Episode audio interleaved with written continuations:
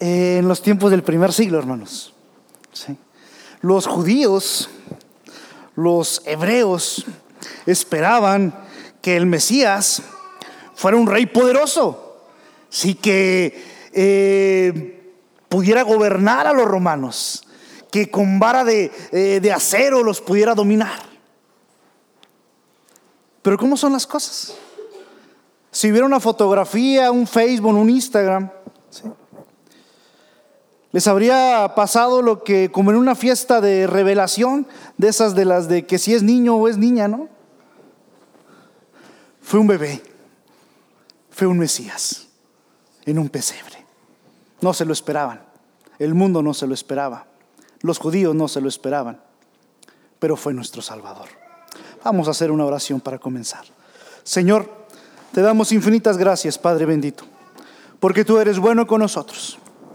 Ayúdanos, Señor, que en esta mañana, Señor, seas tú quien hable, Señor, a través de tu palabra, Señor, que no haya pensamientos humanos, que no haya eh, conceptos humanos, Señor, que no haya palabra de Miguel Ponce, sino sea tu palabra, Señor, la que nos ayude a entender tus verdades.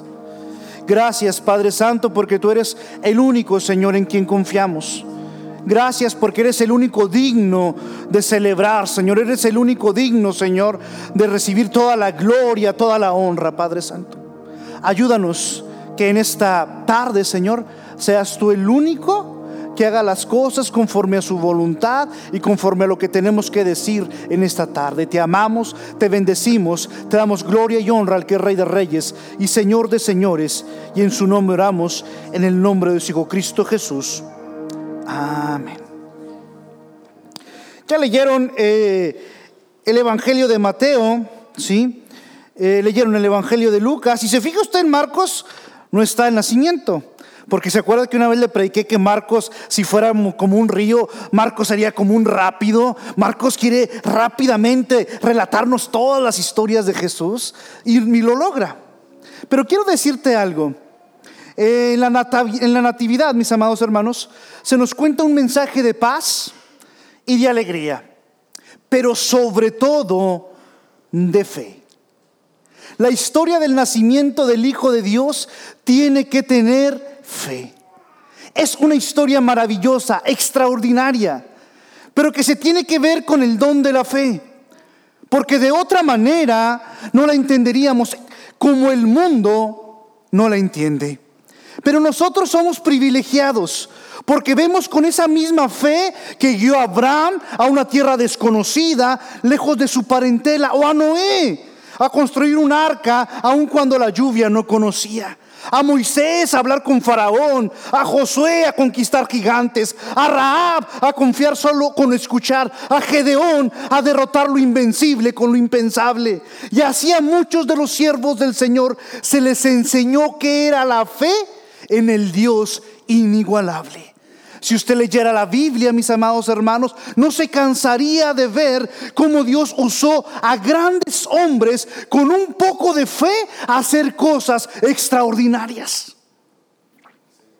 Y el nacimiento de Jesús es fe.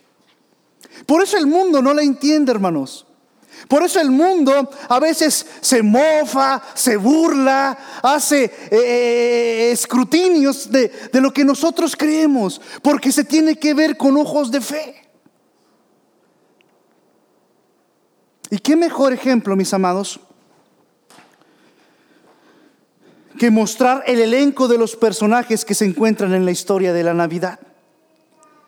Vamos a ver sus circunstancias, vamos a ver eh, las personas cómo reaccionaron a los problemas y principalmente cómo confiaron en Dios. Y eso tiene que traer una enseñanza en esta mañana para nosotros. El primero es José. Dice que es un jugador principal, es el protagonista ideal. Se dice que José era carpintero por oficio y se gana eh, la vida en la ciudad de Nazaret. Pero el hecho más importante o sobresaliente de él es que era un hombre judío con profundas convicciones religiosas, cuya ascendencia el Evangelio de Mateo no lo remota hasta David. Su fe religiosa creó una crisis para José, ya que María no había consumado su matrimonio. Y cuando María descubrió que llevaba un hijo, a José se le tuvo que aparecer un ángel. Mateo nos cuenta esa historia, hermanos. Exclusivamente Mateo, en los primeros versículos que leímos, como la, eh, eh, los versículos de este sermón, ¿sí? nos cuenta esa parte de José. Como Lucas nos cuenta la parte de María. Pero dice el Evangelio de Mateo, hermanos, que José y María estaban a punto de casarse. Y María sale embarazada. Sorprendentemente. José, con todo el derecho, ¿sí? según la ley judía, según la ley hebrea, ¿sí? podía apedrearla. Pero José, a pesar de esa situación, hermanos, eh, tiene un corazón bondadoso, tiene un corazón bueno, es una persona que dice, mm, no voy a hacer tanto escándalo, no voy a hacer problema con esta situación. ¿Sabes qué? La voy a dejar secretamente de noche, eso es lo que dice la Biblia. Y yo creo que José ya se disponía a dejar a María. Decía, ¿sabes qué? Yo ya no voy a regresar, ya no voy a volver, ya, ya, ya no me voy a casar, ya no vamos a estar juntos. ¿Sí? Acuérdate que cada quien vivía en su, en su lugar, no es como ahorita. Y dice que a lo mejor cuando José se disponía a salir y a abandonar el compromiso que tenía con María, se le aparece el ángel y le dice, ¿qué estás haciendo? Así no son las cosas, José. Así no son las cosas. Dice, lo que María está esperando, ¿sí? Viene de parte del Espíritu Santo. Y yo no me quiero imaginar la cara de José. Oiga, si nosotros ahorita todavía nos seguimos burlando de esa situación, algo que no había tenido precedente alguno, imagínate cómo se hubiera sentido José.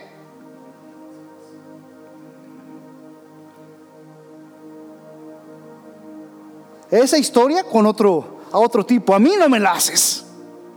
Pero sin embargo, José nos va a mostrar algo importantísimo, hermanos. Confianza y obediencia. Confianza en que lo que le estaba diciendo el ángel, confianza en lo que lo estaba, en que lo que le estaba diciendo era correcto en que el niño que estaba concibiendo María, sí, no era de situación humana, sino era algo eterno, algo maravilloso, algo del plan de Dios. Y por eso hace que a José lo asociemos con justicia, hermanos, por su obediencia y su confianza. ¿Y sabes por qué? Porque necesitamos aprender a confiar en Dios. Y confiar en Dios no es fácil. No es fácil hacerlo. Dios nos dice que demos más y recibiremos más. Que perdamos nuestra vida por su causa y entonces encontraremos vida. Dios nos dice que invirtamos nuestra vida a causa de Jesús y el mismo niño cuyo nacimiento celebramos en Navidad y nuestra eternidad será eterna nos dice que abandonemos las cosas del mundo que no son esenciales para la vida y entonces experimentaremos cómo se vive una vida real.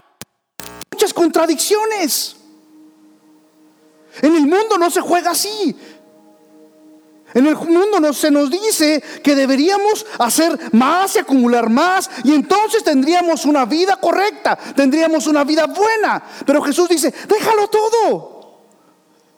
Y entonces ganarás una vida maravillosa. Es raro, ¿no? El pensamiento de Dios con el pensamiento de los hombres. Es raro cuando Dios nos dice que depositemos nuestra confianza en Él y que Él se encargará de las cosas. Pero cuando dice que se encargará de las cosas, nosotros pensamos que de pronto vamos a dejar el trabajo, vamos a dejar eh, lo que fuera y que Dios nos va a mandar ángeles y nos va a traer charolas de comida y nos va a traer este, eh, carros y nos va a traer eh, boletos para ir a Cancún. Y no, no, no, no, no es así. Dice que confiemos en Él. Y yo te he dicho en muchas ocasiones cuál es el secreto que nos dice la Biblia, que es el secreto de la felicidad. Dice el apóstol Pablo, he aprendido a vivir cualquiera que sea mi situación, cualquiera, en la abundancia o en la escasez. He aprendido a vivir. Pero dice el Señor que Él no nos dejará. Por eso a José, si algo le podemos celebrar, hermanos, es la obediencia y la confianza que tuvo en el Señor. Porque el pueblo es chico, dice un, dice un dicho, ¿no? Eh, pueblo chico, infierno grande. ¿A poco usted no cree que sabían todos en Belén?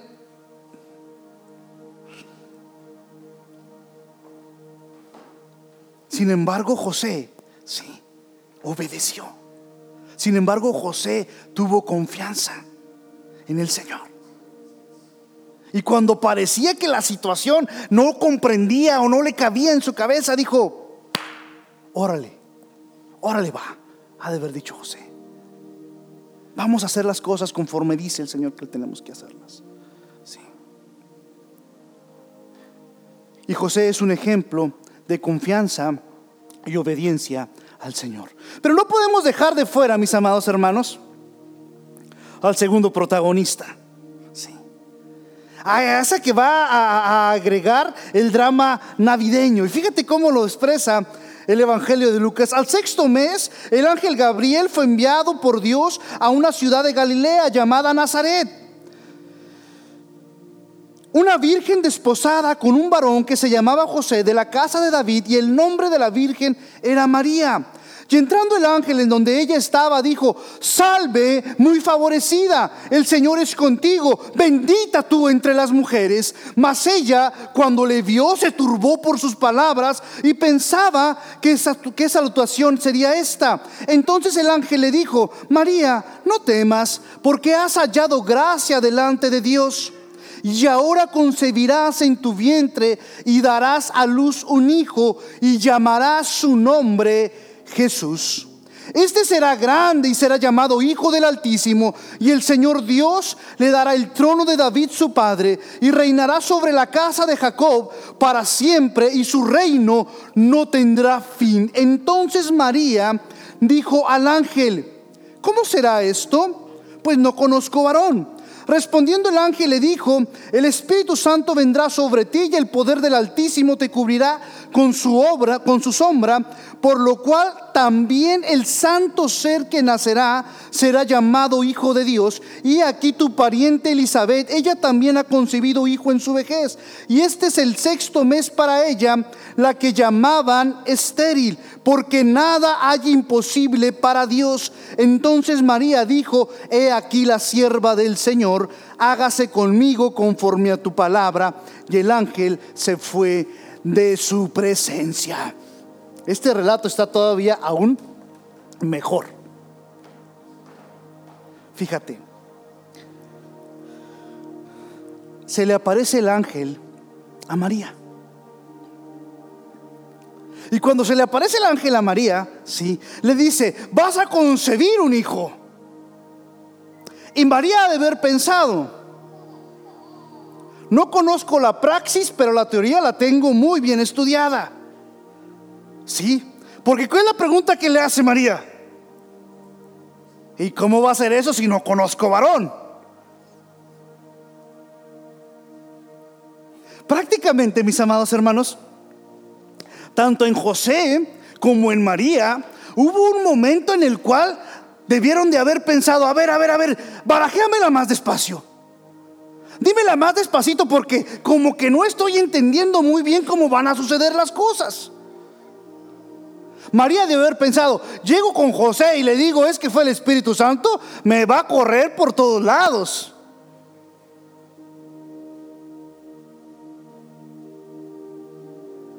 Pero el ángel le dice algo majestuoso a María. Le dice, le explica cómo va a estar la situación. Le dice, mira, no te preocupes, así es esto. Yo sé que has leído muchos libros o, que en la escuela o en la universidad te enseñaron eh, cómo es este, esta situación, pero yo te voy a decir cómo trabaja Dios. El Dios altísimo, el Dios creador, el que hace todo, el que conformó el universo, las estrellas, el que hace absolutamente todo, te voy a decir cómo trabaja. Vas a concebir un hijo de él. Y María yo creo que tenía todavía sus dudas. Daría así como que, ah, no me suena muy bien lo que me estás diciendo. Pero el ángel le va a dar un ejemplo, ¿verdad? Le va a decir, ¿ves a tu prima? Ya está muy grande. Ya no está para tener hijos, ¿sí? Está para cuidar bisnietos, yo creo. Pero sin embargo, va a tener un hijo. Un testimonio. El ángel le, dice a María, ¿ves a, ¿ves a tu prima? Ella va a tener un hijo. Cuando era estéril, cuando nadie pensaba que iba a tener un hijo, ahora por la gracia y la misericordia de Dios, ella va a tener un hijo. ¿Ves lo importante que es el testimonio de nuestra vida delante de la gente? ¿Por qué? Porque vamos a encontrar la frase más característica de Lucas 1.37. Porque para Dios no hay imposibles.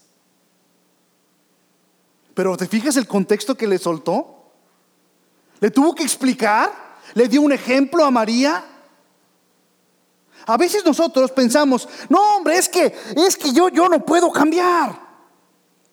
Yo no puedo, yo así soy, yo mi carácter es, recio, es fuerte. Toda mi vida he sido, este, eh, me, enojo, me, altero, yo no puedo cambiar. Ay, es que como me gusta cierta cosa que hago. No puedo cambiar. Así soy, así nací. Eh, figura y, ¿cómo dice el dicho? Si así no supiéramos la Biblia, hermanos, no, no se crean. que ni figura hasta la sepultura, ¿verdad? Y decimos, no cambiamos, no vamos a cambiar. Y no cambio. Y, y, quiero cambiar, pero me sale igual. Y siempre me sale igual. Pero dice Lucas 1.37 que para Dios no hay imposibles. Y para muestra debe haber un botón. ¿Sí? Para muestra debe haber un testimonio. Y el ángel le dice a María, mira tu prima. Todo el mundo decía que era estéril, que era ya muy grande. Y va a concebir.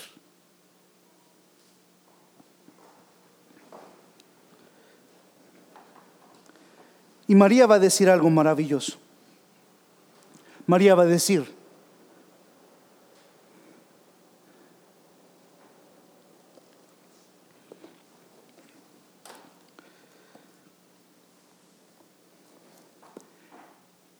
he aquí tu sierva. Haz como bien te parezca. Pero ¿sabes cuál es el común denominador de estos dos, hermanos? Hay un común denominador entre María y José. Uno con sus características, el otro también con sus características, pero hay un común denominador. Y ese común denominador es la fe. Eso que de pronto Jesús eh, nos dice va con los apóstoles y les dice, esto no sale más que con oración y ayuno. No se refería a la situación que estaba pasando. Se refería a la fe. Si hay una característica que de pronto, hermanos, tiene el nacimiento de Jesús, es fe. Es fe, hermanos. Porque si nosotros viéramos la perspectiva, sí, desde arriba, desde, desde la perspectiva de Dios, viéramos todas las circunstancias que tuvieron que pasar para que el nacimiento sucediera. Y a eso nosotros le vamos a llamar fe. Y la fe, mis amados hermanos, tanto en ustedes, tanto en mí, debe ser algo que nosotros debemos buscar. Debe ser algo que nosotros debemos accionar todos los días, de una manera u otra. Porque de eso se trata. Nosotros creemos que el Dios de los cielos, sí, el Dios eterno, vino a nacer en la parte más frágil de la humanidad, que fue un bebé. Un bebé que podría cambiar. ¿Cómo podría un bebé cambiar el mundo? La fe, hermanos, es algo que ha ayudado por mucho, por mucho a nuestra confianza en Dios. Hay una historia, y con esto voy a terminar. Hay una historia del hermano George Müller. El hermano, usted si tiene, si tiene una, un tiempecito, lea su biografía. Es el, eh, le llaman el, el padre de los huérfanos. El hermano tuvo muchos orfanatos y, hizo mucho eh, por más de diez mil huérfanos, creyendo en el, en el salmista donde dice que Dios es el padre de huérfanos. Pero la característica del hermano, ¿sí? o lo que hace que su ministerio o que su obra que eh, Dios le encomendó hacer eh, fuera tan relevante, fue que el hermano todo lo que les dio a los más de a los miles de huérfanos que pasaron por sus orfanatorios, ¿sí? Lo pidió a través de oración. Nunca recibió ni un centavo. Y hay una historia que cuentan, ¿sí? Que iban a desayunar, lo cuentan en su libro, que iban a desayunar y no había que darles a los niños. Ya eran más de mil niños. Y le dicen al hermano George, no tenemos comida. Y el hermano dijo, pongan las mesas, pongan los platos, pongan todo. Y déjenme, voy a orar.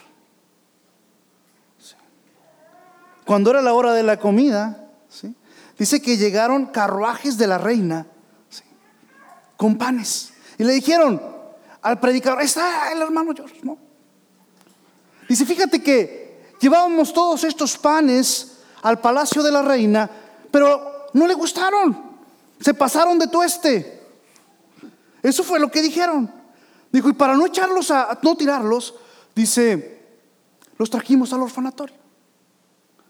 Y George Muller dice, sabemos que no fue que se pasaron de tueste, sino fue el Señor el que provechó.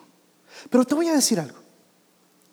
Tú puedes decir, ay hermano, pero esa historia es de 1800. Ya no pasan esas cosas.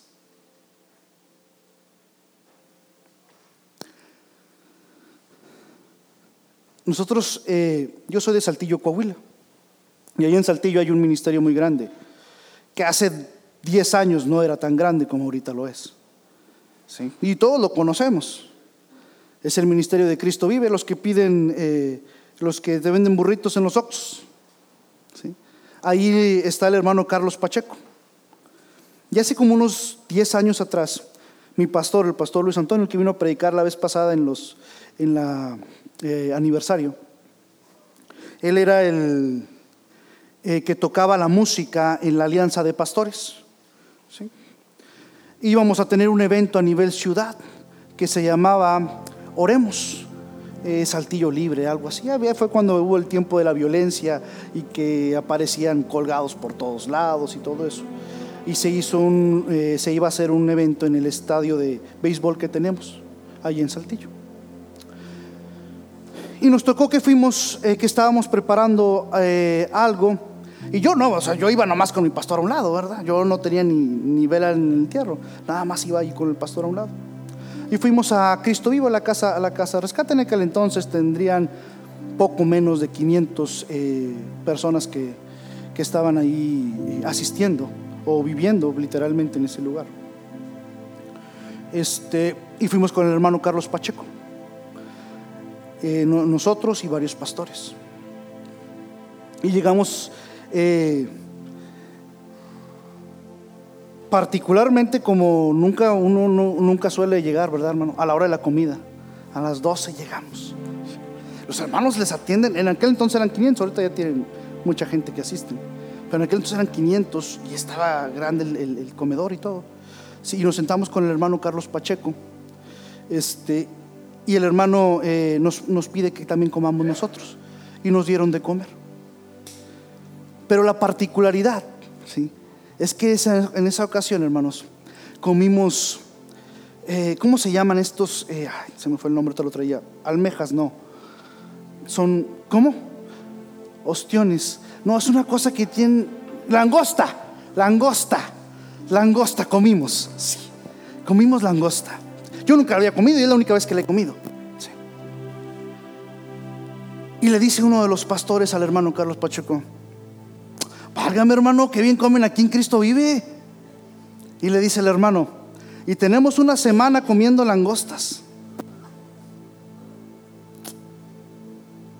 Y luego le dice hermano, pero déjame platicarte cómo comemos langosta. Dice el hermano, estábamos viendo mi esposa y yo, dice, ellos viven ahí mismo en el, en el lugar, ¿sí? tienen una casita chiquita y ahí viven.